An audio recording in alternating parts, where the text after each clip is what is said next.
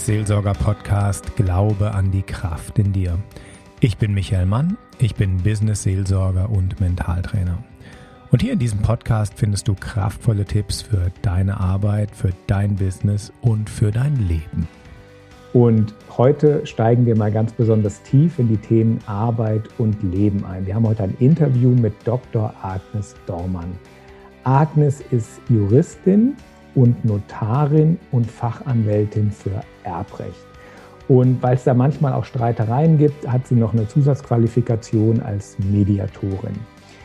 Was ich besonders schön finde, sie engagiert sich in unheimlich vielen Vereinen und ist unter anderem eben auch in der leitenden Kommission des Pfarramtes für Industrie und Wirtschaft tätig und daher kennen wir uns auch. Liebe Agnes, Erzähl doch mal von dir. Wie bist du an das Thema Erbrecht rangekommen und wer bist du? Was bist du für eine Frau? Ich bin durch meine Notariatsausbildung, also allgemein Anwaltsausbildung, natürlich schon mit dem Erbrecht in Verbindung gekommen, habe mich dann aber 2011, als ich äh, genesen war von einer schweren Krebserkrankung, mhm. entschieden, eine weitere Ausbildung und Spezialisierung zu machen und habe dann äh, den Fachanwalt Erbrecht gemacht. Das Erbrecht ist ein Gebiet, das eine Schnittstellenfunktion hat. Es geht um den Übergang von Vermögenswerten, von Rechten und Pflichten von einer Person, die stirbt oder gestorben ist, auf andere Personen. Und das ist, ja, eine, eine extrem spannende Materie, die wir häufig vor uns herschieben. Das ist nicht angenehm, über das eigene Ende zu denken, nachzudenken. Aber ich denke, es betrifft viele Leute, besonders jetzt auch in diesen Corona-Zeiten. Der Tod ist uns wieder etwas bewusster geworden, habe ich den Eindruck.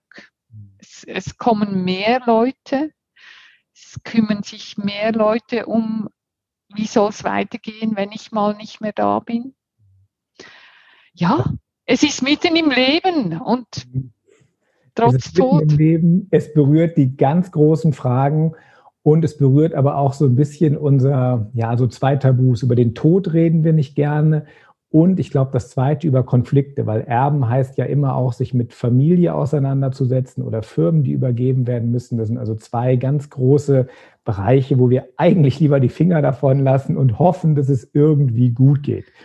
Ich behaupte immer, wenn ein Elternteil stirbt, kommt die ganze Kindheit nochmals hoch. Mhm. Kommen ganz viele Konflikte, nicht, nicht übers Geld, sondern dein, mein Vater hat dich schon immer besser gemacht, er hat dich immer vorgezogen und jetzt zeigt sich im Testament und du wirst immer bestimmen etc. Also es ist, es kommt, der ganze Wust kommt drauf. Wow, das ist natürlich eine schwere Aufgabe. Magst du ein bisschen was darüber erzählen? Was, was kann da alles passieren und was vor allem, wie kannst du dann helfen?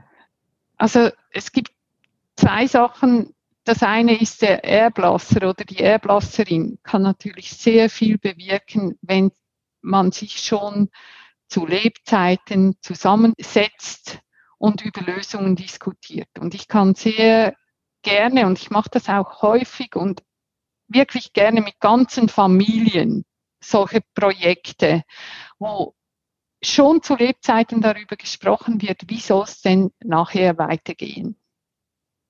Und da kann man für jede Eventualität, welche der Elternteile zuerst stirbt oder vor allem bei Patchwork-Situationen ist es extrem wichtig, weil dort hängt es vom Zufall ab, welcher der Ehegatten zuerst stirbt, an welche Kinder von wem dann das ganze Vermögen geht beim Tod des Zweitversterbenden. Also dort ist es zum Beispiel ganz wichtig, dass es frühzeitig, eigentlich bereits bei der Heirat, geklärt wird, was passieren soll, wenn einer der beiden stirbt und was die Werte sind innerhalb der Familie, wohin das Geld gehen soll. Man kann alles regeln. Und das schaffst du alles alleine. Ich stelle mir das gerade vor, so eine hoch zerstrittene Familie mit drei, vier Kindern, Vater, Mutter, sehr ja. unterschiedliche Vorstellungen. Die kommen dann alle bei dir rein, total heterogen. Und dann, wie hältst du das aus? also es geht nicht, es läuft nicht so ab. Okay. Meistens kommen die, die Eltern, die zu, oder die, die, ein Elternteil mit vielleicht mit seiner neuen Ehefrau oder ihrem neuen Ehemann und dann wird mal eine Bestandsaufnahme gemacht und geschaut, dann frage ich nach den Zielen, was sie wollen. Und häufig wissen die Menschen gar nicht, was sie wollen sollen. Mhm. Man weiß ja gar nicht, was man wollen kann mhm. oder was man bedenken kann. Und dann erkläre ich halt das System, wie, wie das läuft, auch mit dem E-Güterrecht. Das ist dann nochmals etwas komplexer. Ich habe manchmal das Gefühl, ich überfordere ein bisschen. Aber wenn dann ein Textentwurf da liegt oder wenn, wenn ich herausfinde, was Sie wollen, dann liegt es eben an mir, das so zu formulieren, dass es funktioniert. Das ist dann mein Job. Mhm. Mhm. Aber, aber die Leute zu fragen, was, ja, wollt ihr denn, dass am Ende das ganze Vermögen bei den Kindern des einen Ehegatten landet oder wollt ihr, dass es wieder zurückgeht an die Kinder des Erstverstorbenen oder wollt ihr, dass es halbiert wird und dass alle gleich viel erhalten? Es gibt ganz verschiedene Konstellationen. Mhm. Magst du darüber so ein bisschen was erzählen? Ist es dann besser, möglichst gerecht zu sein? Oder gibt es so wie früher so der eine Bauernhof, der irgendwie weitergeführt werden soll? Was sind so heute die, die gängigen Fragen, Modelle? Es, es hängt sehr vom, von der Situation ab. Wenn ein Unternehmen in der Familie ist und ein familieninterner Unternehmer oder Unternehmerin in der nächsten Generation vorhanden ist, dann ist es sicher sinnvoll, wenn der auch bevorzugt wird. Aber es ist ganz wichtig, dass das eben mit den anderen auch besprochen wird und dass Lösungen gefunden werden, um eben alle zufriedenzustellen und nicht einen riesen ein riesen Konfliktpotenzial zu schaffen. Wenn dann der alte Patron abgetreten ist. Also, und Unternehmen müssen eigentlich zu Lebzeiten bereits übergeben werden, wenn möglich. Mhm. Bei älteren Familien, also Unternehmen, sollte man nicht warten mit der Planung, bis man 70 ist. Aber du hast, äh, du hast recht, es ist etwas vom Schlimmsten für die meisten Erben, also Kinder des, der Erblasserin, wenn eines der Kinder total bevorzugt wird. Mhm. Oder eines total abgestraft wird. Es wird als Abstrafen empfunden, wenn mhm. eines der Kinder nichts oder viel weniger kriegt. Mhm. Und es gibt aber Situationen, da ist es sinnvoll. Oder es gibt Gründe. Mhm. Ein, ein Grund, der immer wieder genannt wird, ist, dass die einen Geschwisterkinder oder die einen der Kinder wieder Großkinder produziert haben und die anderen kinderlos sind. Mhm. Und das empfinden sehr viele der Kinderlosen als enorme Ungerechtigkeit. Das mit der Ungerechtigkeit, das kann ich noch nachvollziehen. Du meinst, Unfair. Es ist, sinnvoll, es ist sinnvoll, weil die ja natürlich auch mehr Verantwortung tragen und deswegen auch ein bisschen mehr Ressourcen zur Verfügung gestellt bekommen. Ja, das ist das eine und das andere ist, dass das Familienvermögen weitergeht. Ah, okay. Und ja. nicht zum Beispiel an irgendwelche außenstehende Erben, mit denen die Familie nichts zu tun hat. Mhm. Wow, das ist total spannend. Ich stelle mir das jetzt in jedem Fall irgendwie konfliktreich vor. Hast du mal so Beispiele von gelungenes Testament, wo Frieden nachher da war? Und ein Beispiel, wo es nicht so gut war? Und, und was braucht man eigentlich vorher, damit es gut wird? Also kann eine total zerstrittene Familie durch ein weises Testament den Frieden finden oder ist das eher unwahrscheinlich? Also eine total zerstrittene Familie wird in der Regel keine Lösung zu Lebzeiten finden. Mhm. Und da muss man dann versuchen, irgendwie den, die künftige Störenfriedin irgendwie rauszuholen kicken aus der Erbengemeinschaft, um die anderen zu schützen. Mhm. Das ist eine Variante.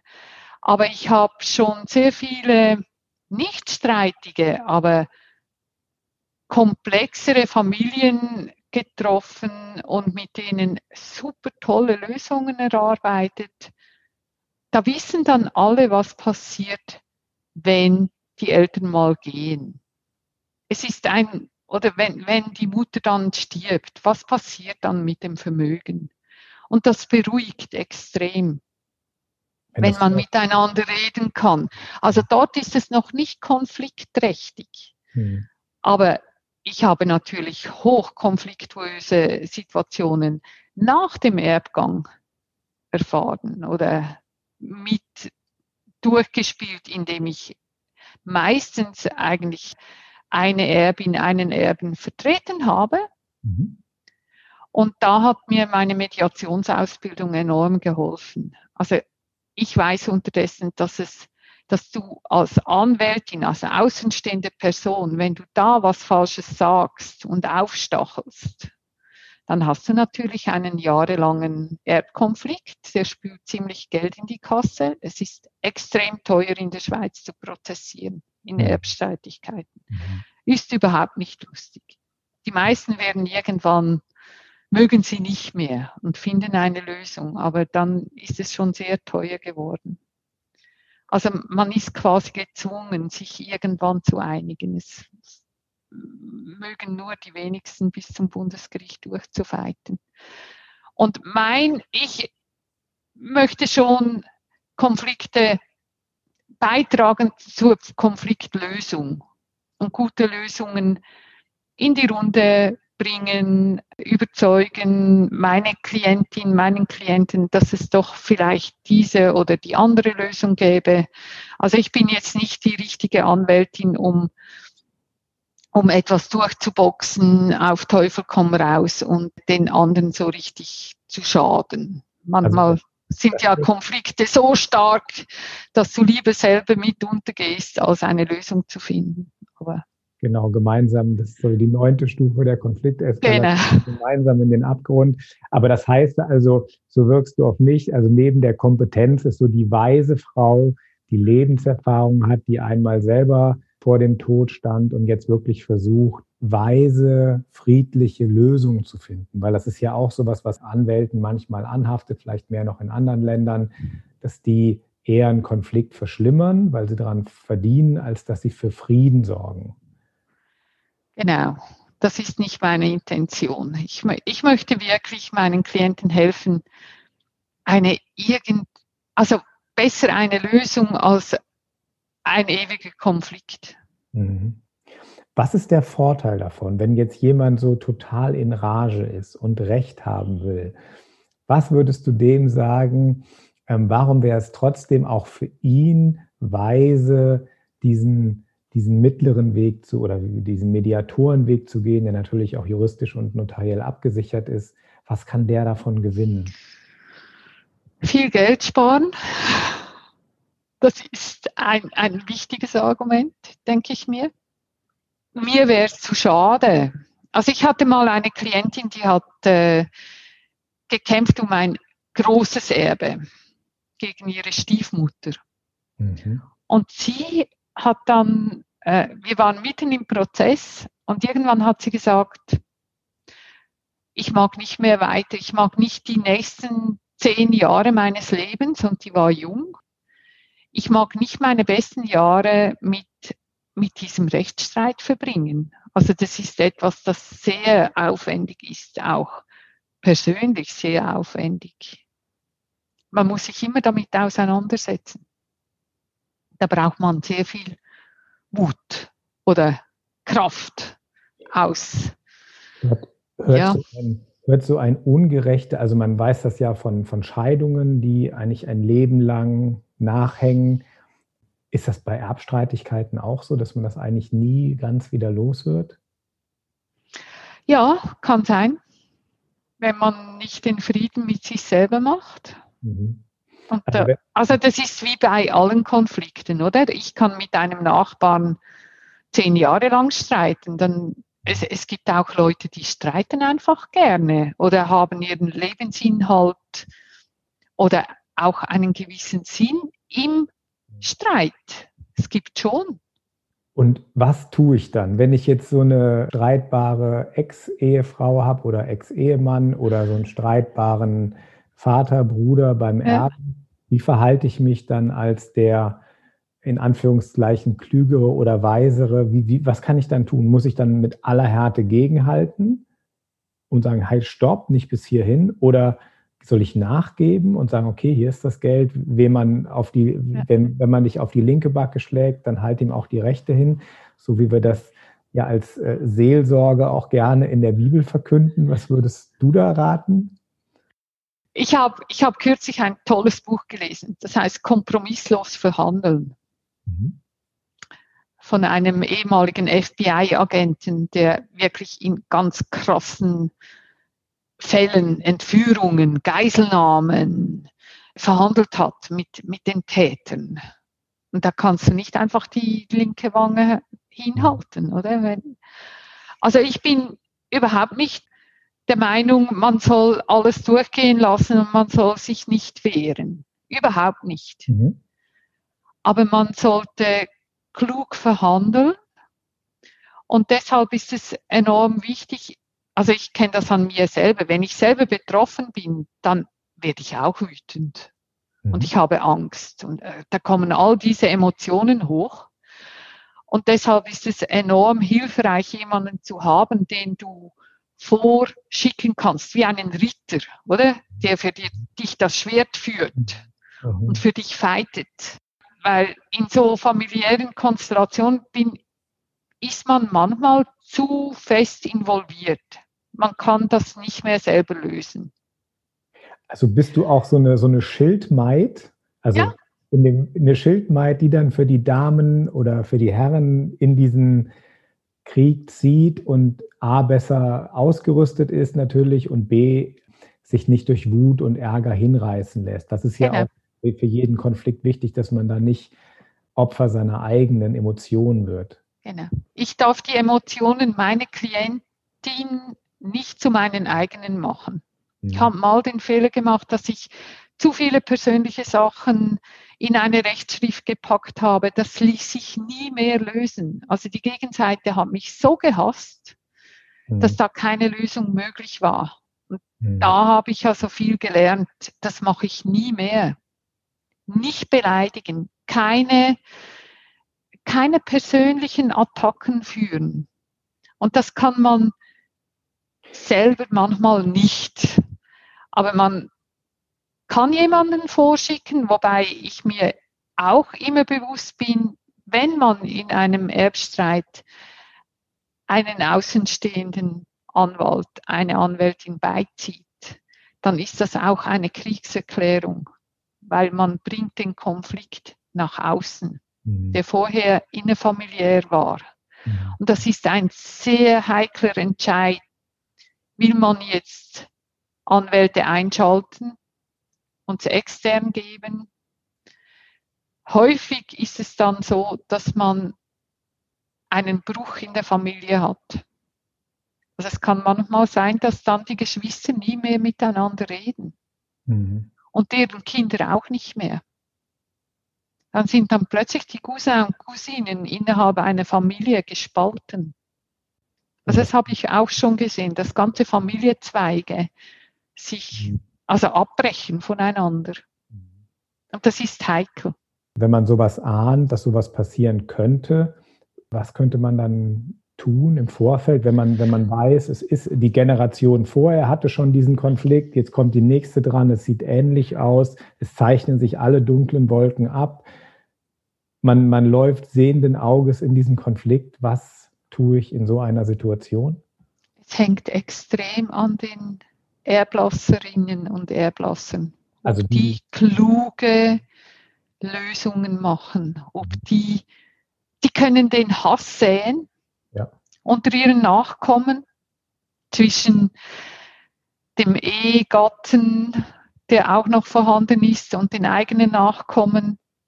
Oder sie können sich an die Arbeit machen, das Ganze anschauen sich beraten lassen und kluge Testamente, kluge Ehe- und Erbverträge machen.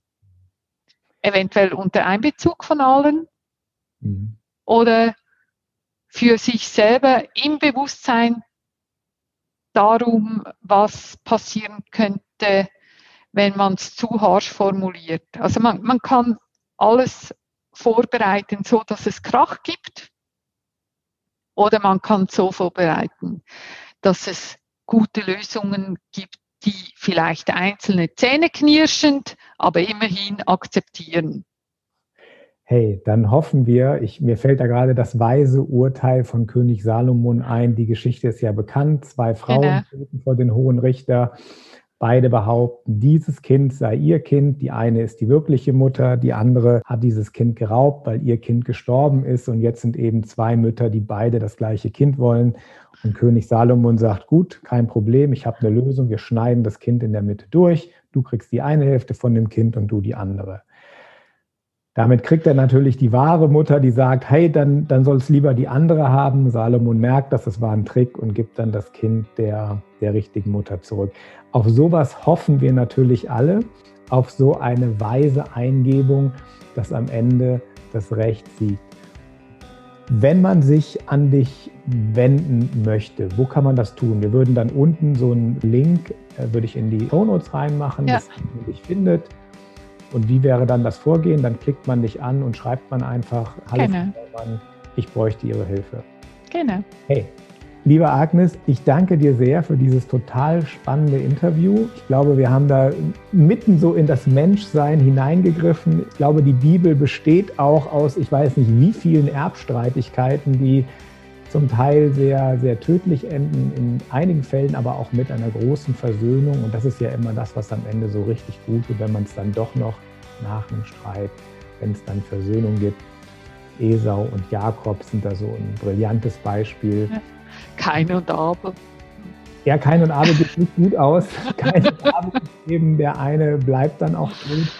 Ich habe jetzt Esau und Jakob genannt, weil es eben dann, dann doch noch gut am Ende gekommen. Es war genau dieses ganze, diese ganzen Erbstreitigkeiten. Mhm. An, in dem Falle, mir hat mal ein Schweizer ähm, Filmproduzent gesagt, gesagt, es gibt eigentlich nur ein Drehbuch. Und zwar die Bibel, das Alte Testament, da sind alle menschlichen Geschichten, alles Leid drin, hochspannend und wir sehen, es geht immer weiter. Ich danke dir.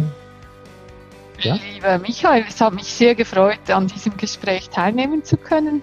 Hat Spaß gemacht und ich habe auch, musste mich etwas reflektieren, was, was ich, was mir wichtig ist und äh, es war wunderbar. Dankeschön. Super, klasse. Ich danke dir auch. Ja, wenn euch dieser Podcast gefallen hat, dann könnt ihr ihn positiv bewerten, ihr könnt ein Feedback an mich geben. Ich danke euch. Dir, Agnes, alles Liebe und viel Erfolg für die Zukunft und vor allem Frieden und weise weise Testamente für alle deine Klienten, die zu dir kommen. Ich danke dir. Danke dir. Ja, ich hoffe, dieses Interview hat euch so sehr inspiriert wie mich, dass ihr das Leben ja in seiner Fülle auch an, anschaut und anfasst, eben über den Tod hinaus. Mein Herzensanliegen ist es, Menschen für ein Leben in Fülle zu begeistern. Ein Leben in Fülle, das fußt für mich auf einem soliden ethischen Fundament und ist von einem tiefen Gottvertrauen und Vertrauen in das Leben geprägt. Leben in Fülle, das fängt ja in dir drin an, in dem, was du glaubst über dich selbst, über deine Umwelt und über deine Arbeit. Und die Mystiker aller Zeiten haben gesagt, Frieden fängt in dir an, Liebe fängt in dir an. Und wenn du achtsam mit dir selber umgehst, dann wirkt sich das ja auch auf dein Umfeld aus und auf deine Arbeit. Denn heutzutage geht es ja weniger um Wissen. Ich meine, Wissen, das kann sich jeder auf Google ganz schnell aneignen oder auf YouTube. Was beruflichen und privaten Erfolg ausmacht, das ist der Zugang zu deiner Seele, zu deiner eigenen Seele. Und für einen Mystiker sind Probleme im Außen letztendlich immer nur Aufforderungen gewesen, innerlich zu wachsen. Ja, und genau dabei stehe ich dir bei, als Seelsorger, als Berater oder als Trainer. Schau doch mal vorbei im Internet, im Pfarramt für Industrie und Wirtschaft, ob da was für dich dabei ist oder auf meiner michael-mann.info Seite. Ich würde mich auf jeden Fall freuen, wenn ich dir helfen kann, das Leben in Fülle ein ganzes Stück mehr zu verwirklichen. Mach's gut, dein Michael Mann vom Business Seelsorger Podcast aus dem Pfarramt für Industrie und Wirtschaft in Basel.